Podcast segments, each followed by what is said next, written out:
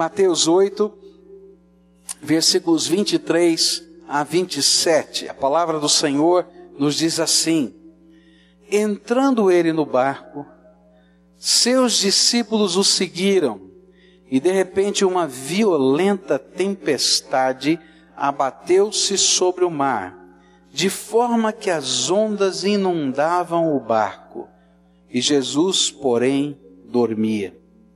E os discípulos foram acordá-lo, clamando: Senhor, salva-nos, vamos morrer. E ele perguntou: por que vocês estão com tanto medo, homens de pequena fé? E então se levantou e repreendeu os ventos e o mar, e fez-se completa bonança. E os homens ficaram perplexos e perguntaram: Quem é este que até os ventos e o mar lhe obedecem? O lago da Galileia, o lago de Genezaré, fica rodeado de montanhas. E essas montanhas, as chamadas colinas de Golã, estão ali, montanhas altas, onde há em alguns momentos, não é, neve em cima dessas montanhas. E trocas de temperatura acontecem muito rapidamente. O vento frio que vem da montanha, do monte Hermon lá em cima, vem e ele bate ali no lago que está é, abaixo do nível do mar, um pouco acima do nível do mar, e essas trocas rápidas de temperatura provocam grandes tempestades. E era exatamente isso que estava acontecendo. Aqueles homens que eram é, pessoas acostumadas com aquele lago, pescavam constantemente naquele lago, foram surpreendidos por essa tempestade no meio do lago. E as ondas cresciam. E a água entrava dentro do barco. E eles estavam lá com os seus baldinhos, com os seus jarros, tentando jogar a água para fora para que o barco não afundasse, mas a quantidade de água que entrava com o tamanho das ondas era muito maior que a capacidade que eles tinham de lançar a água para fora, e a coisa começou a ficar complicada. E algo irritante estava acontecendo. Você pode imaginar? Numa das pontas do barco, Jesus estava dormindo o barco enfrentando as ondas, chacoalhando de tudo quanto é lado, e água entrando, água entrando, e Jesus não acordava. Alguns anos atrás eu fui acampar, e aí então montei uma barraca e dividi a barraca com um colega. E aí coloquei um colchonete, sabe esses colchonetes pequenos, fininhos, né? Ali no chão da barraca para dormir. E eu tenho um sono pesado, gente, mas eu tenho um sono pesado. E o meu colega tinha um sono bem leve. E começou a chover, e choveu muito, mas choveu muito a ponto da barraca começar a quase ser arrastada pela água. E eu estava dormindo, e o homem estava doido de raiva porque eu continuava dormindo no meio da chuva. Tinha água no colchão, tinha água para todo lado e eu continuava dormindo. Eu fiquei pensando assim: que raiva que deve ter sentido esse povo vendo Jesus dormir ali no barquinho, né? E aí, o sentimento deles era o seguinte: Senhor, nós estamos morrendo o barco está afundando, a situação está fora de controle e o Senhor não faz nada, porque eles tinham visto Jesus fazer tantas coisas, tantos milagres, tanta coisa tremenda. Eles talvez não soubessem exatamente o que Jesus poderia fazer, mas ele pelo menos podia estar acordado naquela hora e participar com eles daquilo que estava acontecendo. E é interessante que Jesus acorda, olha para aqueles homens e diz assim: Homens de pequena fé, por que, que vocês estão com medo? Um dos obstáculos à nossa fé é o medo. Que interessante que é esse sentimento. A gente tem um grande desafio, às vezes é uma porta que Deus abriu para nós, é porta aberta, e a gente olha para a porta aberta e a gente tem medo. Às vezes a gente não percebe o que vem atrás da porta e porque a gente não tem todo o controle de todas as coisas, a gente tem medo. Às vezes as circunstâncias da nossa vida estão não tão bem controladas e não tão bem administradas pela nossa capacidade, fogem ao nosso controle, fogem àquilo que os nossos dedos podem reter e a gente sente medo. E medo é um sentimento paralisante. É interessante o que acontece quando a gente tem medo. Você já viu uma cobra comendo um ratinho? É a coisa mais estranha. Porque a cobra fica olhando firme para o ratinho ou para o passarinho, e o passarinho ou o ratinho tem tanto medo, mas tem tanto medo da cobra que ele não se mexe. E a cobra vai chegando pertinho, pertinho e engole porque o medo se tornou tão paralisante naquele ser que ele não consegue se mexer. É assim que acontece conosco.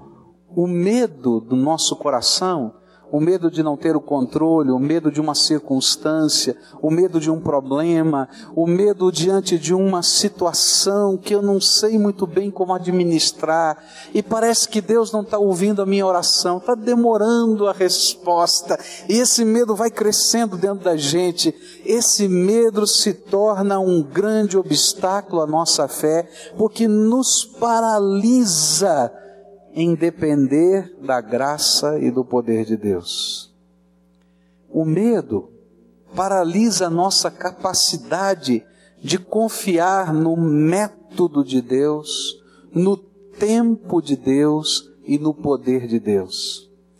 Num outro evangelho, os discípulos acordam a Jesus e dizem para ele: Não te importas que pereçamos? O senhor não está ligando para nada que está acontecendo na nossa vida? E acompanhado por esse medo vem esse tipo de sentimento no nosso coração. O senhor não se importa, não é? A gente está vivendo essa batalha tão grande, essa luta tão difícil, e o senhor não se importa. O senhor ainda não fez nada. O senhor não falou nada, o senhor está dormindo lá na ponta do barco. O que, que é isso, Deus? A gente não está entendendo.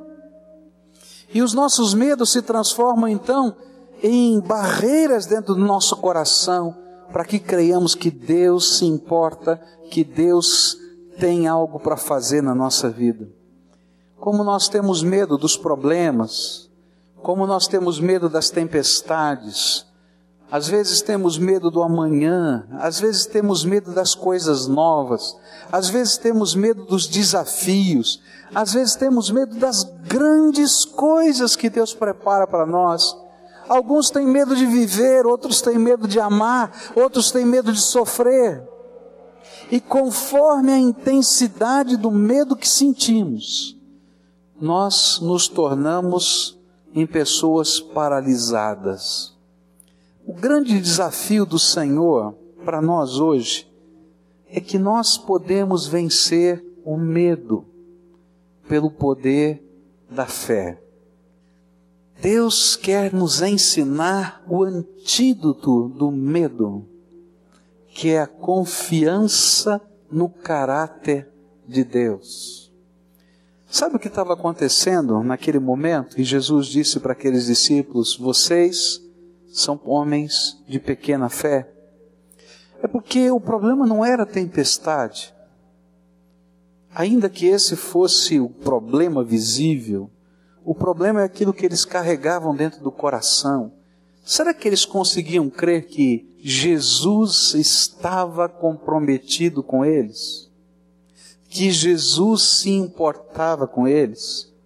Que no momento devido ele interviria a favor deles? Que, ainda que parecesse aos olhos daqueles discípulos que o sono de Jesus era pesado demais, ele continuava no controle de todas as coisas e que o perigo que parecia ser mortal, de fato não era mortal, porque ele já havia discernido todas as coisas. E este é o ensino da fé. Há momentos na nossa vida que a gente para e tem medo não porque as circunstâncias sejam pesadas demais, Mas talvez o pior de todos os medos é quando a gente fica imaginando: será que Jesus se importa conosco? E esse texto me ensina que para vencer esse tipo de medo, eu tenho que conhecer aquele que se levanta no barquinho e que tem poder sobre o vento e sobre o mar. A um determinado momento, a Bíblia diz que Jesus acorda, diz: Vocês são homens de pequena fé. Ele fica de pé no barquinho, o barquinho está jogando para tudo quanto é lado, as ondas estão batendo, ele fica de pé no barquinho e ele repreende as ondas. Você pode imaginar essa cena? Onda está fazendo muita bagunça, chega, está na hora de dormir, vamos lá, acalma. Vento forte, para com isso, está atrapalhando aqui, Bom, calma, chega. E sabe, o interessante é que os discípulos ficaram atônitos. A Bíblia vai dizer em outro texto paralelo que eles ficaram apavorados, não por causa das ondas e do vento, mas por causa da autoridade daquele que se levantou no barquinho e que era capaz de repreender as ondas do mar, e as ondas do mar podiam entender o que ele falava e repreender o vento, e o vento podia entender o que ele falava, e imediatamente aquela tempestade cessou. E diz a Bíblia no outro evangelho que eles estavam atônitos. Quem é este que até o vento e o mar lhe obedecem? Às vezes nós estamos morrendo de medo porque só conseguimos enxergar as ondas, o vento.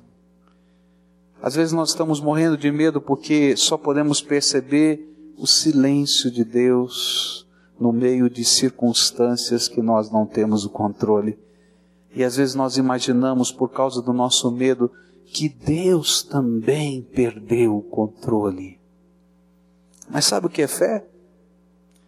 Fé é quando a gente descobre, através das experiências da nossa própria vida e da nossa própria história, que o Senhor Jesus não perdeu e nem perderá o controle porque é Ele que se levanta no momento certo. E é Ele que, no momento exato, não somente tem poder, como faz. Repreende as ondas, o vento e o mar.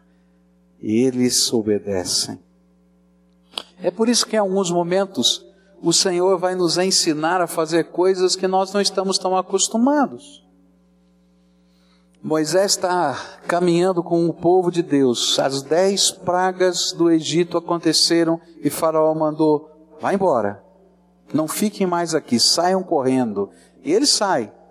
E Faraó muda de ideia, diz: não, agora eu vou matar esse povo todo. Pega o seu exército, grande poder bélico do mundo, e ele então começa a perseguir Moisés e o povo.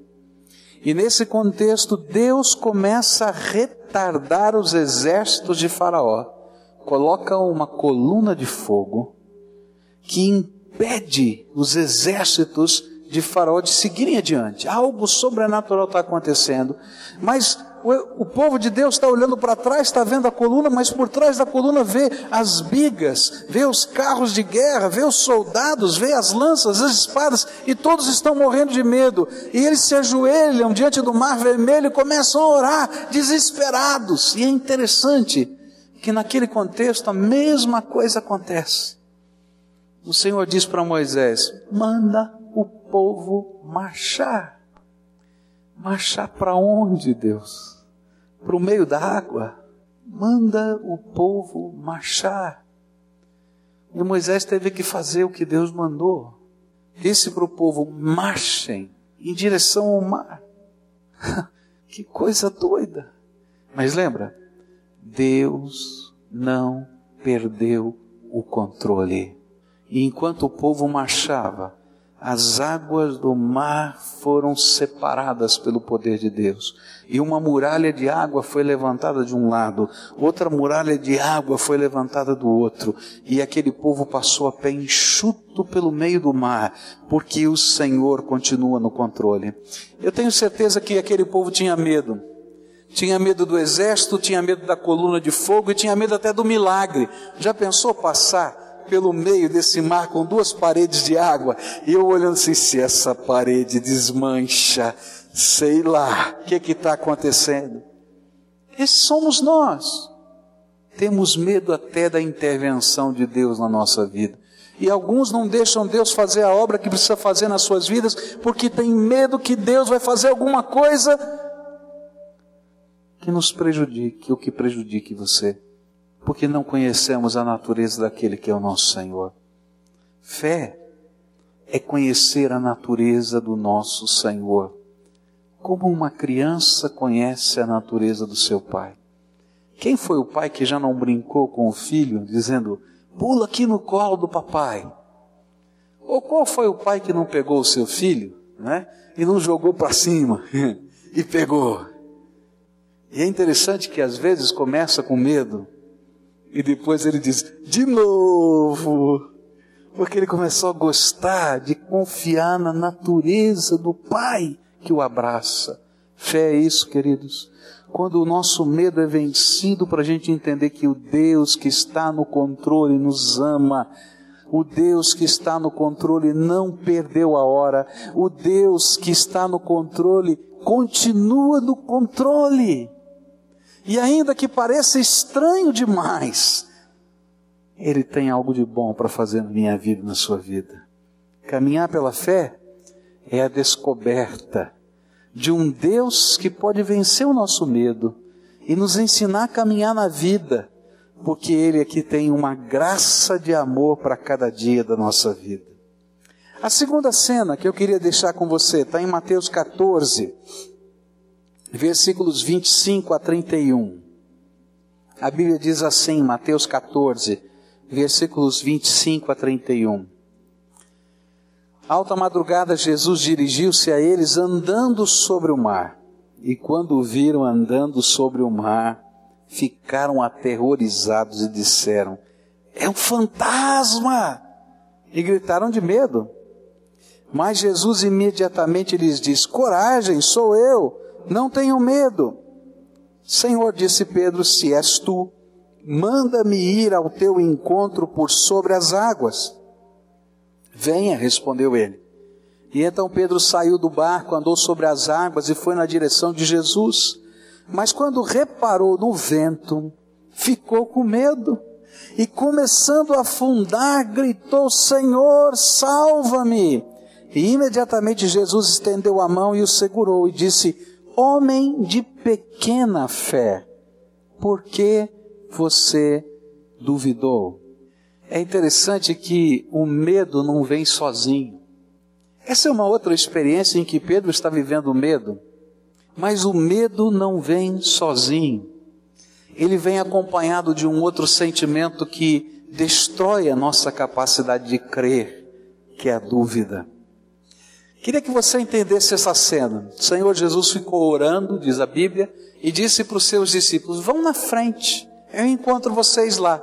Eu fico imaginando aqueles discípulos dizendo: Como é que esse homem vai atravessar o lago? Bom, vai ver que ele quer fazer uma caminhada, não é? Como é um lago, ele vai caminhar, dar a volta, vai andar bastante, mas nós vamos cortar caminho. Tudo bem. A gente se encontra então do outro lado. Mas estavam no meio do lago e de repente o Senhor Jesus estava caminhando sobre as águas para pegar uma carona no barquinho. Você pode imaginar a cena? De noite, entre três e seis horas da manhã, mais ou menos isso, antes do sol nascer, e de repente eles veem um vulto. O que, que é isso? E diz, mas o que está acontecendo? Não tem barquinho. E de repente um começa a olhar, e tem um homem andando sobre as águas. Não, um homem andando sobre as águas não dá. É um fantasma. Ah, é uma alma penada. É alguma coisa assim. Se fosse no Brasil já era mula sem cabeça e tal, coisas desse jeito do nosso folclore. É esse o sentimento deles. Eles estavam lá desesperados. Você sabe que todo marinheiro né, tem as suas histórias, não é? E eu acredito que ele também, eles também tinham as suas. E de repente começa aquele pavor, aquela gritaria, aqueles homens todos fortes, acostumados a todo mundo gritando: ai, aí, o que está acontecendo? O que a gente vai fazer? E aí escutam uma voz: Oh, para com isso, calma. Sou eu, mestre, sou Jesus. Jesus já havia repreendido o mar. Jesus já havia repreendido os ventos. Está no capítulo 8. Agora nós estamos no capítulo 14 de Mateus. Mas eles estavam com medo. E aí então, Pedro, na sua, na sua maneira de ser assim, né? Bem afoito, né? Ele diz: Bom, se é o Senhor mesmo, manda eu caminhar com o Senhor sobre as águas. E ele não esperava a resposta. Eu acho que ele não esperava a resposta. E o Senhor disse: Vem, qual o problema? Vem. Aí o Pedrão, cheio de coragem e tremendo de medo. Eu não sei como é que faz isso, mas ele está com as duas coisas. E ele põe o, o pé para o lado de fora do barco, né? E ele põe o pé e está segurando. Aí ele põe o outro pé e está andando. E ele começa a andar todo alegre. De repente aparece uma onda uma onda. E ele dizia agora, como é que anda sobre a onda? Eu não aprendi ainda, esse, essa, essa técnica eu não sei. E ele começa a ficar com medo da onda e com medo do vento. E ele duvida do que está acontecendo com ele, ele afunda. Interessante que ele afunda. E ele é um bom nadador. Mas ele começa a gritar: Jesus, me acorde, que eu estou afundando. Jesus vai lá, estende a mão para ele, o levanta e diz: Por que, que você duvidou? Um dos obstáculos à nossa fé é o medo, mas o medo não vem sozinho. Junto com o medo vem a dúvida. Se Jesus pode intervir na circunstância em que eu estou vivendo. Tá bem, eu já ouvi de coisas que Deus fez na vida de Fulano, de Beltrano, eu ouvi aqui dos tiros e a bala e um centímetro para lá, um centímetro para cá. Mas eu sempre vejo acontecer na vida dos outros. Será que pode acontecer alguma coisa na minha vida? E às vezes eu duvido que eu possa ser o alvo da graça de Deus. Eu ouço a respeito das intenções de Jesus, mas eu duvido se essas intenções são válidas para a minha vida. E às vezes eu estou vivendo uma circunstância da vida e eu olho para elas e digo assim: tudo bem, mas nesta circunstância eu não creio, eu duvido que o método do Senhor Jesus funcione aqui. Talvez tenha funcionado no passado, mas hoje não dá. E a dúvida vai corroendo dentro de mim a capacidade de crer no poder do Deus vivo na intervenção do Todo-Poderoso, na graça, no favor imerecido que Ele derrama sobre a nossa vida. E muitas vezes nós temos medo até das coisas que Deus está fazendo e duvidamos até das coisas que estamos fazendo, como Pedro caminhando sobre a água. Você vem caminhando alguns meses, você vem caminhando sobre as águas nesse mover de Deus na tua vida há algumas semanas, sei lá quanto tempo, e de repente você para e diz: agora não dá. Como às vezes a gente vai caminhando e a gente duvida do Deus, do Cristo que nos fez andar sobre as águas um ano, dois anos, três anos, cinco anos, e a gente olha e diz: e agora, Senhor? E agora, Senhor? E às vezes ele cochicha baixinho: Eu sou o mesmo ontem, hoje e serei para todos sempre. Eu não mudo. Eu não mudei. Às vezes a dúvida está no nosso coração e a gente, com medo e dúvida, para na jornada da fé. E não deixa Deus fazer a obra que Ele tem para fazer na nossa vida que é muito maior do que você é capaz de planejar, que é muito maior do que você é capaz de executar, porque é graça do Todo-Poderoso. Apesar de nós estarmos vivenciando todos os dias os milagres do carinhoso cuidado protetor do Senhor Jesus, nós duvidamos do seu poder do seu amor, da sua sabedoria, das suas respostas, dos seus sinais, dos milagres a nosso favor. Duvidamos do seu caráter, se ele é confiável ou não. Duvidamos se podemos nos deixar levar por ele ou se devemos manter o controle. Se estamos seguros quando perdemos o controle da situação. Há uma aventura que Deus quer nos ensinar a viver, que é muito maior do que subir uma montanha, do que pular de um trampolim, é se deixar guiar pelas mãos do Todo-Poderoso todos os dias. E essa é a jornada da fé. E um dos obstáculos que enfrentamos é a nossa dúvida. Quando o pecado entrou na terra, ele entrou por causa da dúvida. Satanás disse à mulher: É verdade que você não pode comer de nenhuma árvore desse jardim? E a mulher disse para Satanás: Não, eu posso comer de todas as árvores do jardim, menos desta aqui. Por que, que você não pode comer desta aqui? Porque é, o meu Senhor disse que no dia em que eu comer dela eu vou morrer. E aí Satanás disse: Não, você não vai morrer. Essa é uma árvore que tem um fruto, que tem um poder maravilhoso o poder de abrir os teus olhos para o conhecimento, para a sabedoria. E você vai conseguir discernir muitas coisas que talvez você não conheça hoje. E Deus sabe que essa árvore é poderosa para isso. Por isso Ele não quer que você coma. E de repente aquela mulher começou a ter dúvidas. Será que o meu Deus tem boas intenções comigo? Será que o meu Deus não é um Deus reacionário que quer impedir a minha vida? E sabe, muitos de nós, quando temos que fazer uma decisão na vida, de acertos, de consertos, nós pensamos à semelhança de Adão e Eva no jardim, Será que esse método de Deus, será que esse preceito da palavra de Deus, será que esse valor não é alguma coisa que Deus está tentando, ou a igreja está tentando empurrar pela nossa goela e fazer controlar a nossa vida?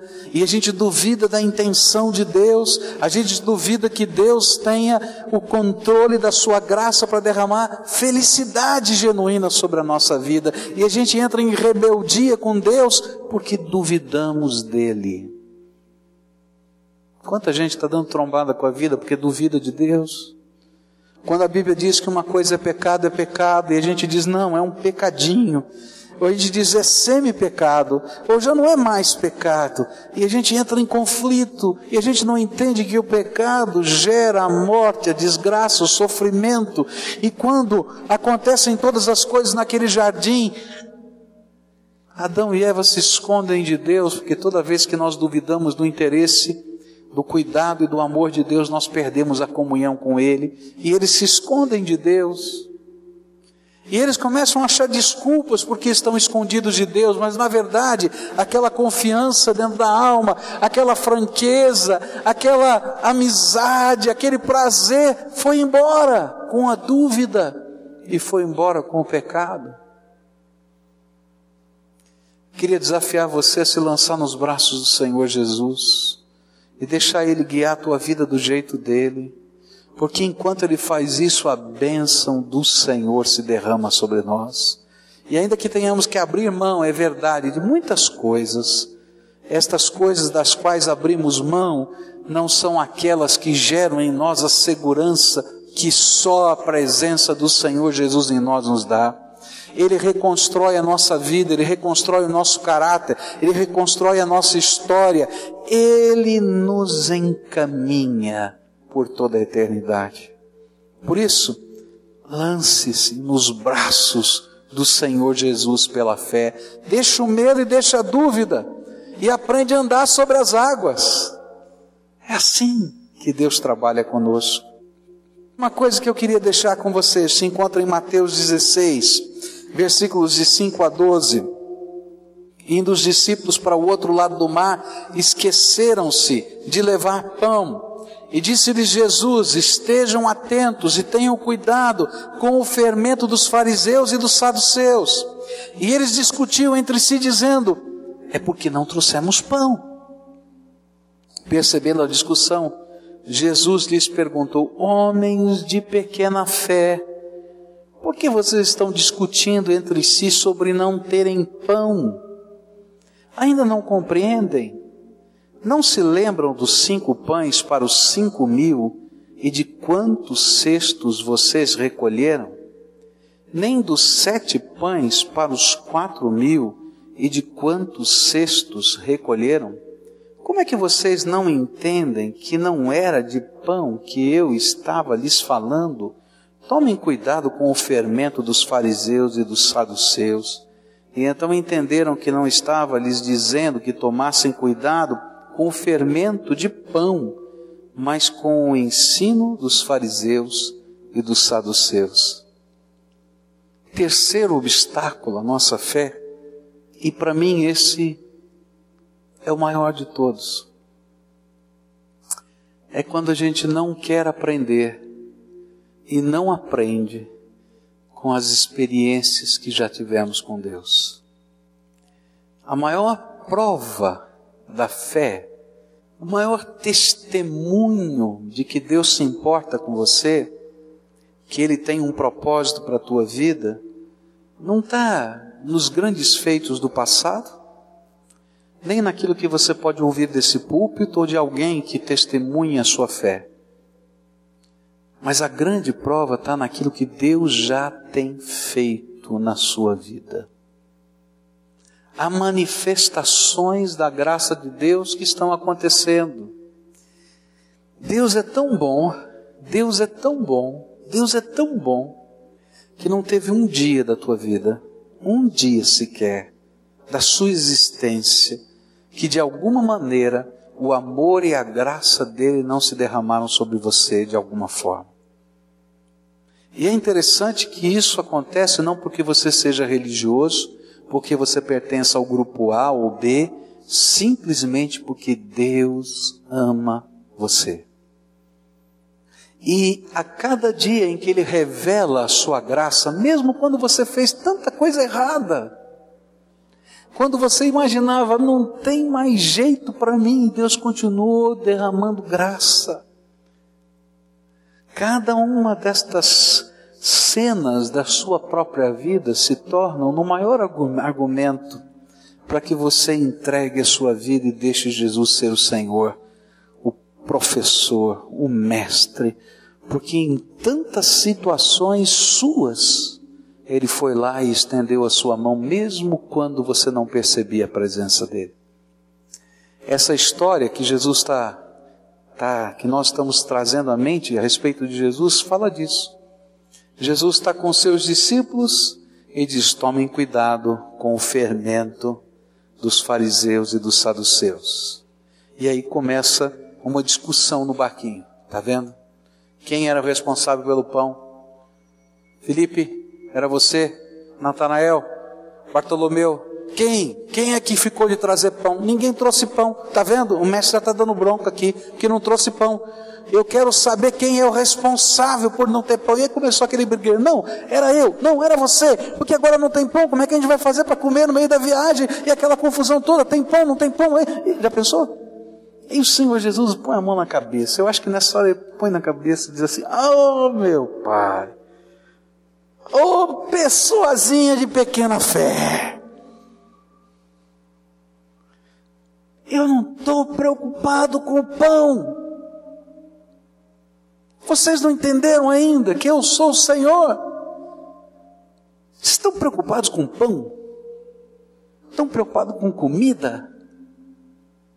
Vocês não lembram que tinha uma multidão de cinco mil pessoas e vocês me trouxeram só cinco pãezinhos e eu os parti e em partindo eu os multipliquei e toda aquela multidão comeu e sobraram doze cestos.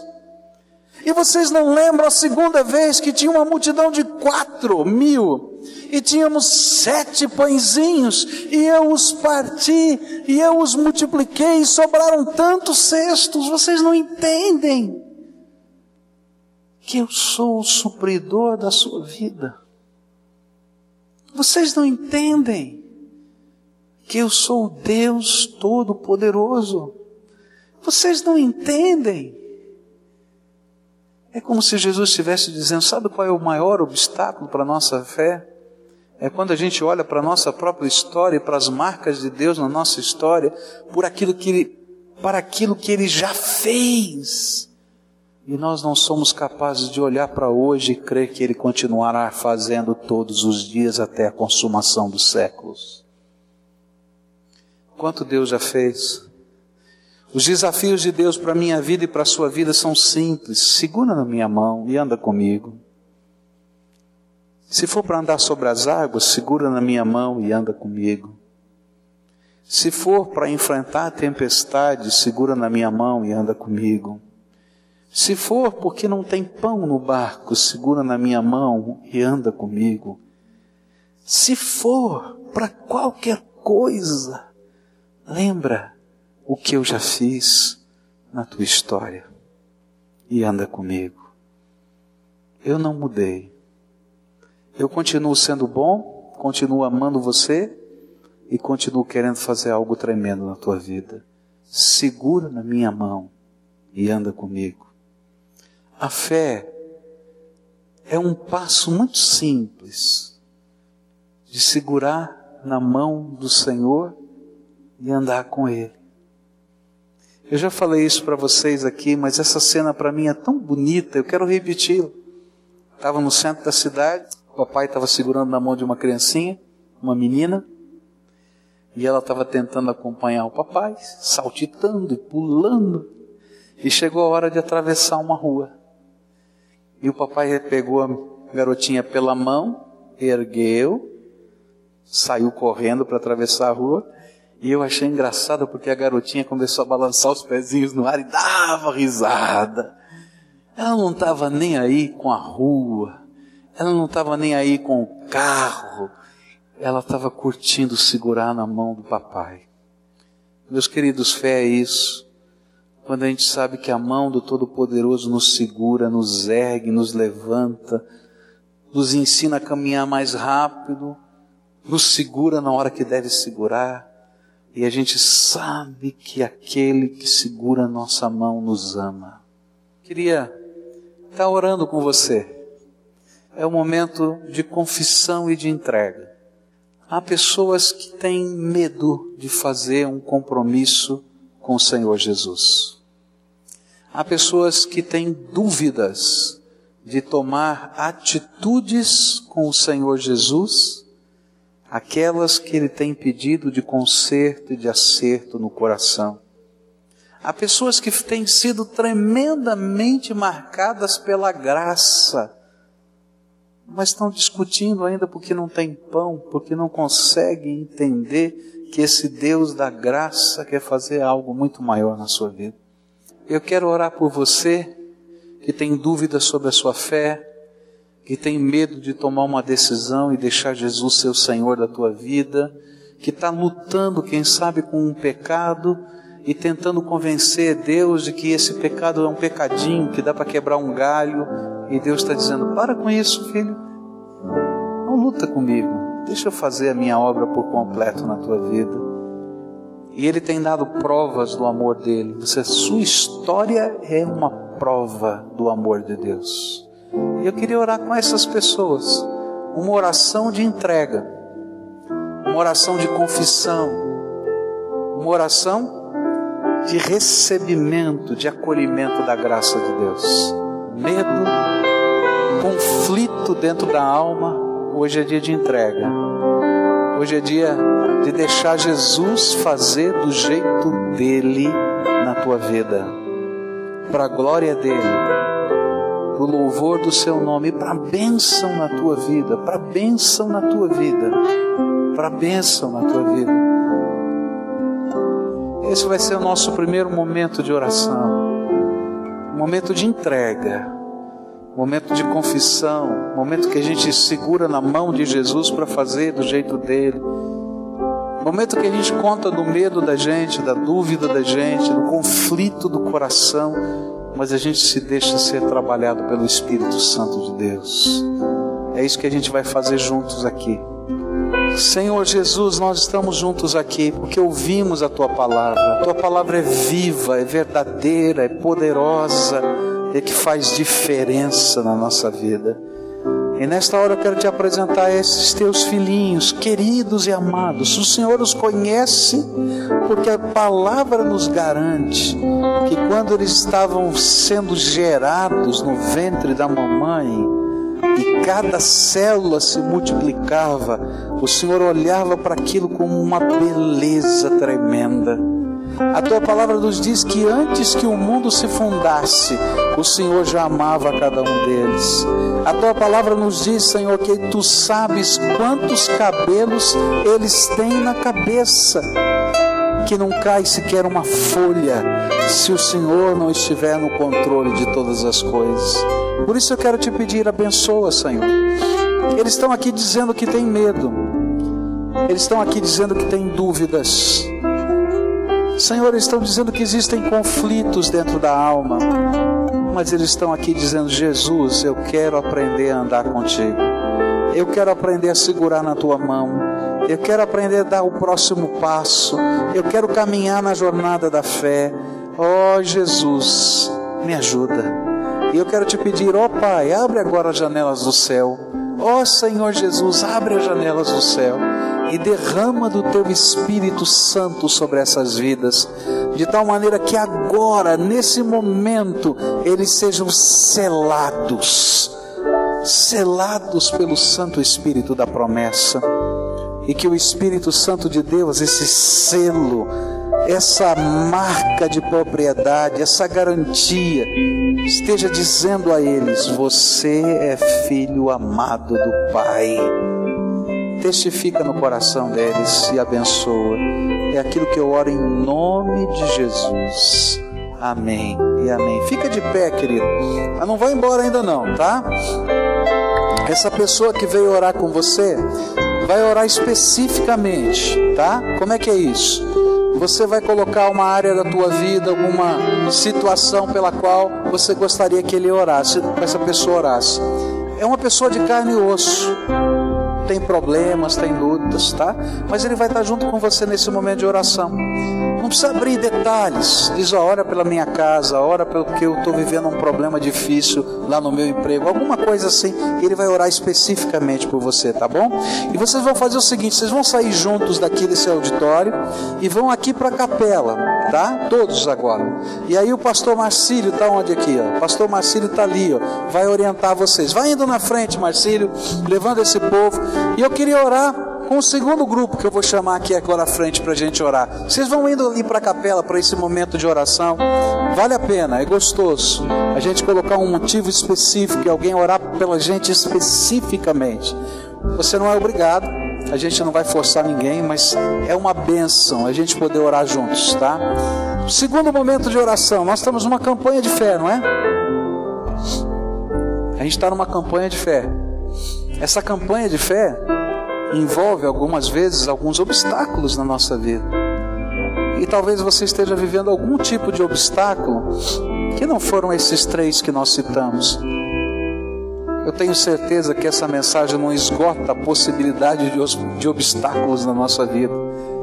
Mas eu queria orar por você, pela sua fé e diante dos obstáculos que você está vivendo tá? Então, se você está vivendo um obstáculo na tua jornada de fé, uma batalha, eu queria simplesmente que você ficasse em pé onde você está. E eu quero orar por você, tá?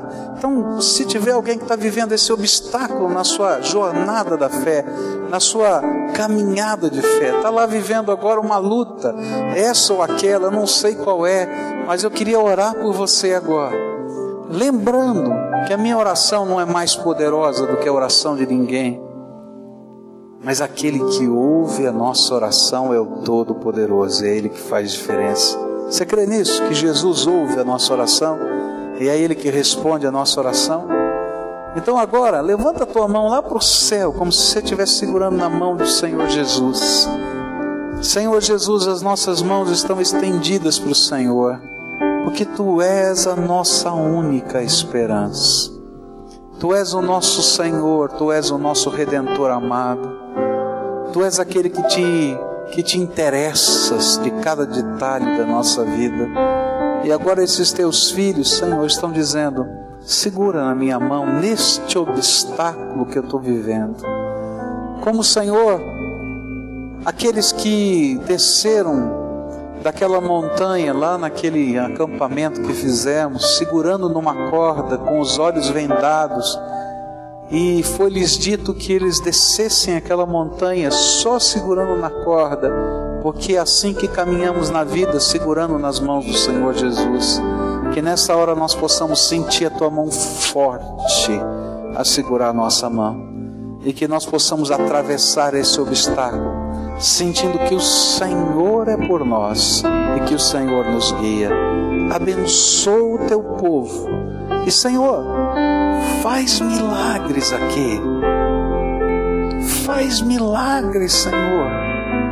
Faz milagres, Senhor. Revela a tua glória outra vez. Nessa tempestade, levanta-te no barquinho desta vida e repreende a onda e o mar o vento e a sua fúria.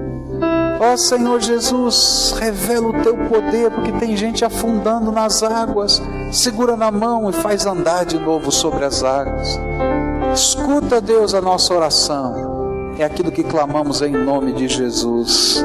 Amém.